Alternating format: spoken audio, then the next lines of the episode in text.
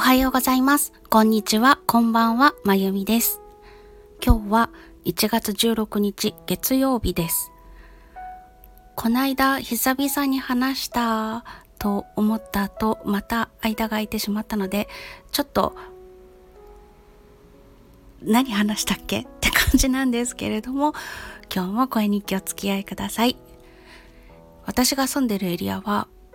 昨日から微妙に雨が降り続いていて。お天気があまり良くないです。が久々の雨なので嬉しいです。関東ずっと雨降ってなかったんですよね。あの日本中が雪だった時も関東カラッカラに晴れてたのですっごい久しぶりの雨な気がします。お肌とかね、目とかね、大変、乾いて大変って感じなので、やっぱり雨は大事だなって思います。そして私は今日朝、雨だから大丈夫だろうと思ってお仕事を始める時に窓を開けました。結構空気がこう停滞してよどんでいくのが苦手なんですね。なので、それもあってエアコン使うの嫌いなんですけれども、基本的にあの、空気が常に入れ替えられている環境にいないと、なんか、酸欠になってくるっていう、あと気分的にも、すごく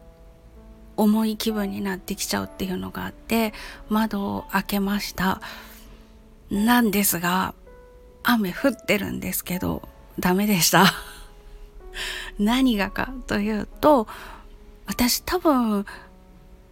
春先よりも2月くらいの花粉の方がきついんだと思うんですけど、春の花粉って、ま、5年前くらいから、あ、来てるなっていうのはあったんですが、しばらく認めないでいたんですけど、ついにも関連して、はい、私春も花粉症ですって認めたという経緯があるんですが、ここ数年は3月よりも1月とか2月の上旬とかの方が花粉きついなって そして皆さんが大変になってくるスギ花粉の時期になるとあらかた落ち着いてくるんですね。ということで、あ、私もしかして杉より一個前なのかもしれないって 思ったんですけど、先週からまあ、花粉がいまして夫が外から帰ってくると 鼻が痛い目が痛いみたいな そんな感じです。ついにあの今年の花粉シーズンに突入しました。そして春ぐらいまでだらだらと続いて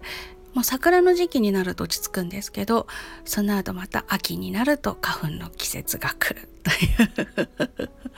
始まったよって感じです。で、雨だから大丈夫だろうと思ったんだけどダメでした。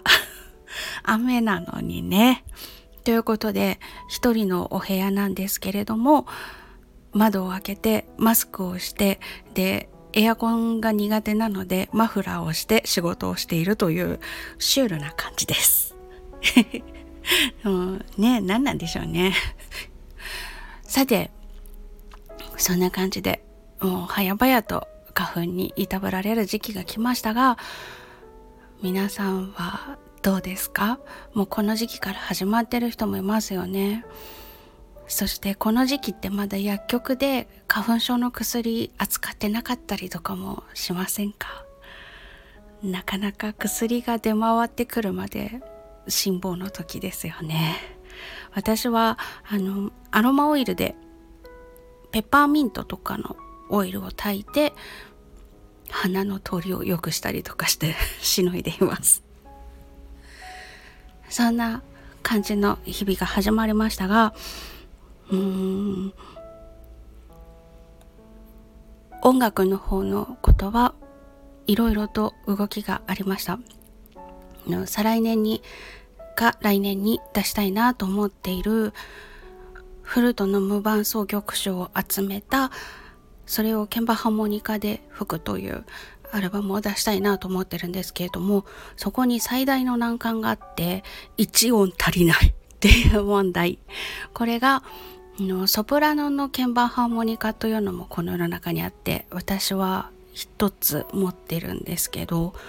それを使えばなんとかなるっていうことがひらめきましてで今最後の1音だけその音色になって変じゃないアルト音域の鍵盤ハーモニカとの組み合わせというのを検討しています。これが見つかればいける。多分あのハモンドというアルト音域の44個鍵盤がある鍵盤ハーモニカとあとバス音域の鍵盤ハーモニカをホースを分岐させて2本いっぺんに吹くということをやってた時期があるので多分37個鍵盤があるアルト音域とソプラノでもいけるんじゃないかなと思ってるんです。録音物だと最後の1音だけ差し替えるっていうこともできるんですけど それは古速でやりたくないなと思っていて実際にライブとかで吹いて聞いていただける状態のものを出したいなというのがあるのでできないんだったらやりたくないって 妙なこだわりがあるんですけどその日本吹きができればクリアできるので一歩前進っていう感じでちょっとウキウキしてます。そして3月に出すアルバムなんですけれどもあの概要文を書いてたんですね。そしたら一箇所私重大な間違いをしていることに気づいて曲の差し替えをしようかと思ったんですが選曲時の条件に合う曲がなかったんです。なのでもう一曲追加してそこをクリアしようという考えに至りました。で候補として2曲あるんですけれどもその調整的に合致するワルツ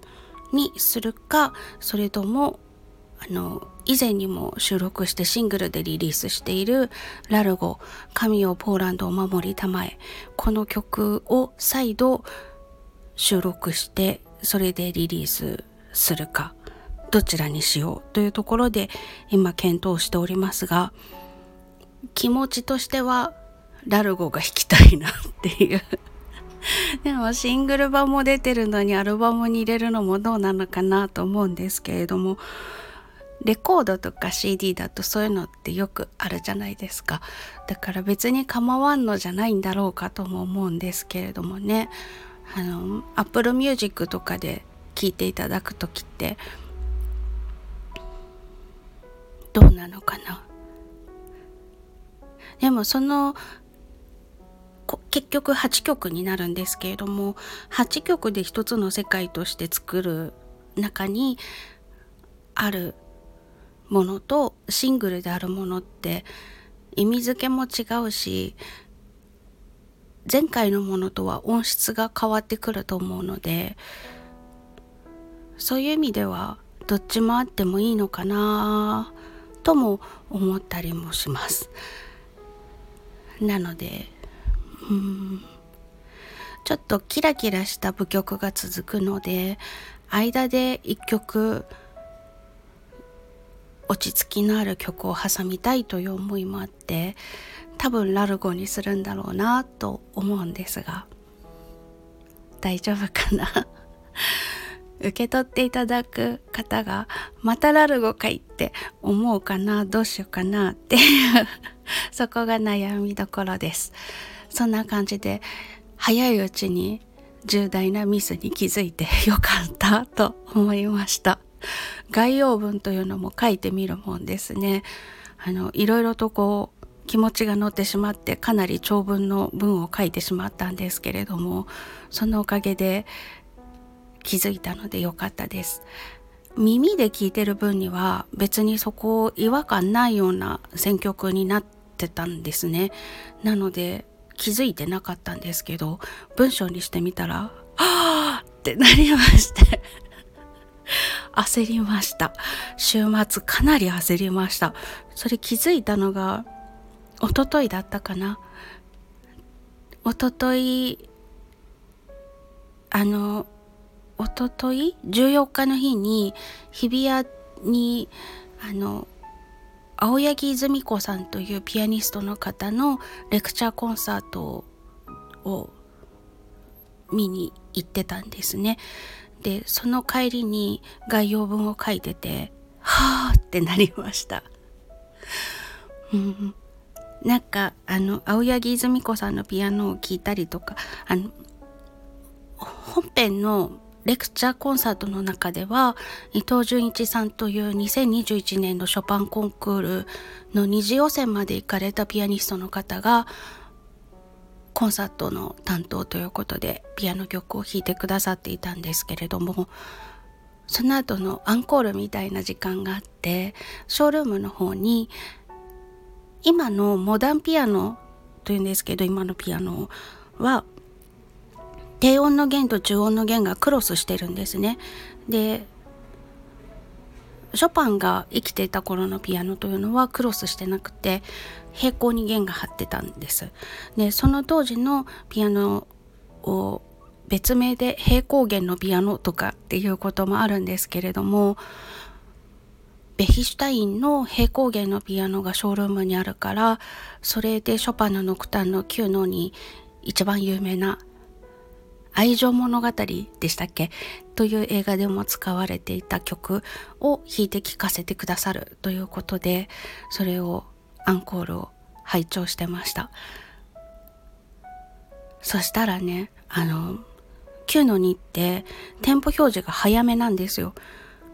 でもモダンピアノで弾くとなんかすっごい気持ち悪いなってっていう速度で大体の方がその速度記号は無視してゆっくり弾いてらっしゃるんですね。私もそうしてます。なんですけどショパンが弾いてた当時のピアノで聞くとまあ、その頃のものよりかは最近のものなんですけれどもその当時の作りのピアノで聞くとああだからね。ってすっごく納得がいく感じで。で最後の方の23小節高音のところで同じ旋律をずっとタラララタラララっていうのを繰り返してるところがあって高音なのでちょっと弾き方によっては耳痛ってなるんですけれども当時のピアノそこまで響かないので可愛らしかったです。はあ納得って感じのやっぱりモダンピアノでショパンを弾くっていうのは難しいものがあるんだなと感じました。改めて体感して。うん。私はバッハとかピアノであの現代のピアノで弾くのが嫌いなんですね。嫌いとはっきり言ってしまうんですけれども音が響きすぎてしまってどうしてもなんかこう濁る部分だったりとか気持ち悪さが出てきちゃってそれもあってまああの難解だからというのもあるんですけれどもそういうのもあってあまりバッハを現代のピアノで弾くというのはしたくないなっていうのがあるんです。あのできればチェンバロとかで弾く方がいいなって。でもまあそんなチェンバロなんてねそうそう触れないしねって思うんですね。それを理由に勉強を怠ってはいかんな とか。でもちょっと苦手なんですよ、でも鍵盤ハーモニカで吹くのは好きなんですけどもね。現代のモダンピアノがすごく豊かになりすぎててちょっと私の好みではないということ。それと同じ理由でああやっぱりモーツァルトとかベートーベンとかショパンとかその辺りの人たちの曲もやっぱり当時のピアノに近い音色のもので弾きたいなと思ったりとかします。サティみたいにこう余白がたっぷりあるような曲とか不思議な音色がある曲っていうのは現代のピアノ似合うなと思うんですけどちょっとショパンは今の構造のピアノだとショパンが書いた通りに弾くとうげって なるところがあるんですよね。プレリュードでも7小節ぐらいペダル踏むっていうのがあってそれをモダンピアノでやってしまうとめっちゃ気持ち悪いことになるという なのでショパンコンクールに出てるような方たちも途中で踏み替えたりとかしていらっしゃってとってもあのショパンがこうしてくださいと言った通りに弾くことが難しいという現状があります。そんなのを目の前で拝見して納得して帰ってきたらもうすごく自分の音楽のことがやりたくなってもう練習したくてたまらない。その気持ちが高ぶってきて電車の中で概要文を書いていたら「うわやらかしてた!」っていうのを発見したという次第です。とても素晴らしいコンサートに行ったりとかすると練習したくてうずうずしてきちゃうんですよね。もう私もああいう風に弾けるようになりたいから今ここ練習したい。この時間がもったいないっていう気持ちになっちゃってすっごく刺激をされます。スタンド FM 聞いててもそういう方いらして励みになっております。ということで話がかなりそれましたけれどもその鍵盤ハーモニカで出すアルバムを最後の一音問題が解決できそうなひらめきがあったりとかあと概要文を書いてて大腸もやらかしてたことに気づいて慌てて修正を考えている というもう音源取り終わったなんて安心してたんですけれどももう一曲追加で撮るでも本当早いうちに気づいてよかったです。これが申請しなくちゃいけないギリギリのタイミングとかになってたら、はあってなっていたのでよかったです。すごいいいタイミングでした。と、そんな感じの週末を過ごしまして、今日は会社のお仕事をしております。ちなみに今は疲れたので休憩をとっております。仕事中におしゃべりしてるわけじゃありません。とそんな感じの生活でございました。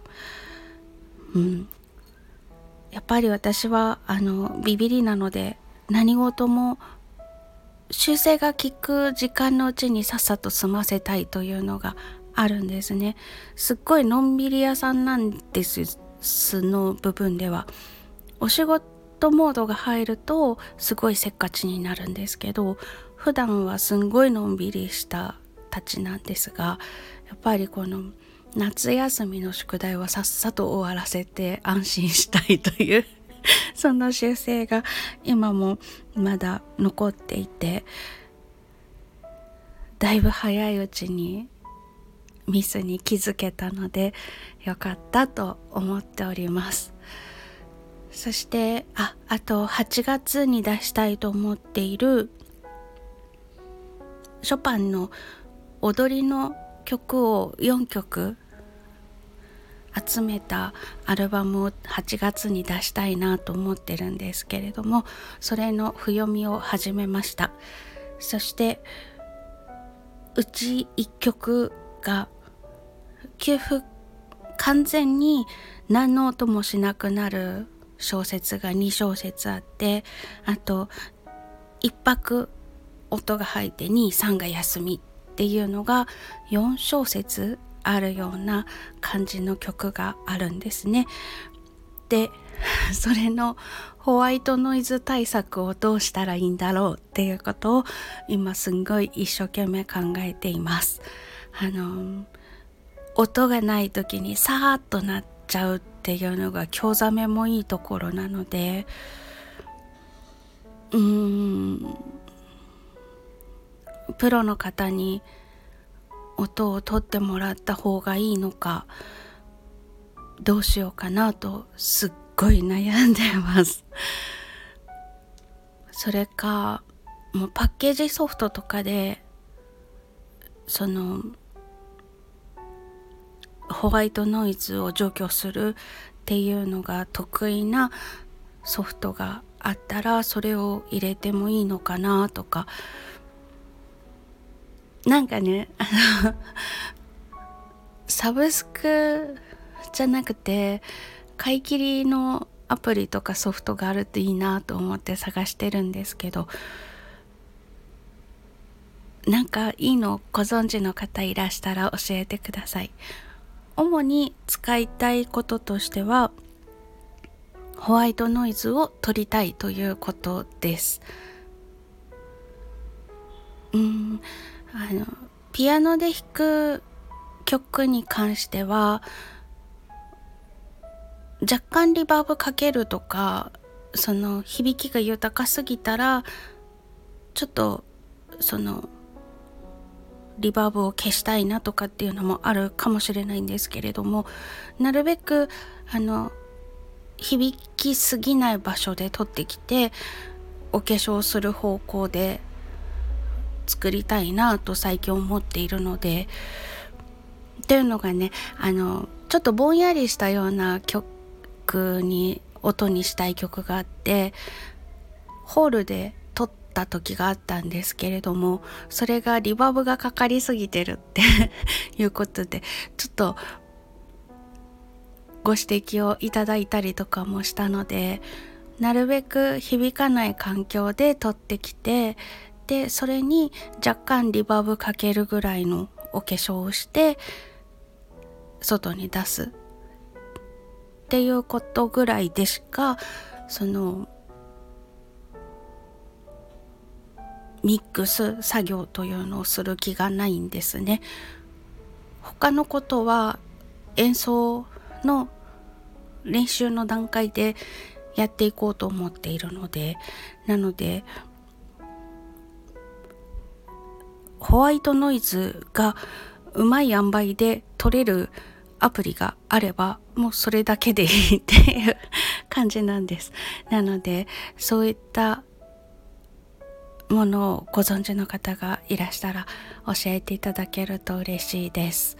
一個ね、あの、ダヴィンチなんとかレゾルバっていうインターネットトからダウンロードできるアプリがあるよって教えていただいたんですけどパソコンでしか使えないソフトだったかな？なんですけど難しすぎてよくわからなくて。しかも全部英語で書いてあるからふわーって なって教えてもらったんですけど使えていないんです。なのであのホワイトノイズを取るならこれっていうので日本語で もうほんと簡単なのでいいんですけどそういうのがご存知の方いらっしゃいましたら教えていただけると嬉しいです。以上でございます。はい。最後までお付き合いいただきましてありがとうございます。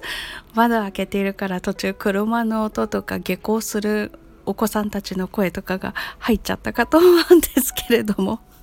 まあそんな場所にいるんだなと思っていただけましたら幸いです。